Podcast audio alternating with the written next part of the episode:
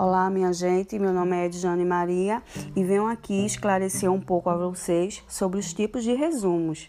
É, sabemos qual a importância deste resumo, onde é usado para apresentar os pontos essenciais, assim como fatos ou ideias principais para desenvolver no texto. Através desses resumos, existem três resumo indicativo ou descritivo, resumo crítico e resumo informativo analítico. E entre eles, eu venho aqui falar um pouco a vocês sobre o resumo informativo.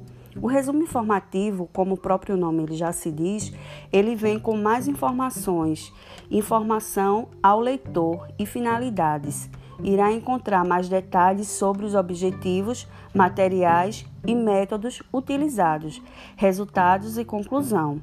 Ele tem mais informações e ideias para se buscar e obter. Vamos lá ao passo a passo. Primeiro tem um tema que é o assunto a ser desenvolvido para levantar novas informações a respeito dele. O segundo é o problema, é a pergunta central no qual queremos respostas. O terceiro é a hipótese, é uma afirmação que tenta responder ao problema levantado, é uma pré-solução para esse problema. O quarto é o objetivo, finalidade e transmitir algo a alguém.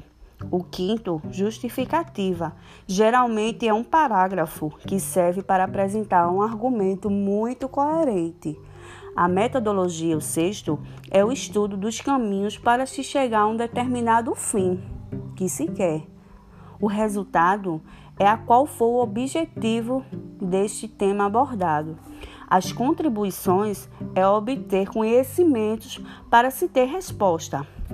E assim, falo um pouco a vocês sobre esse resumo informativo. Espero que tenha ajudado e ficado claro. Agradeço pela oportunidade.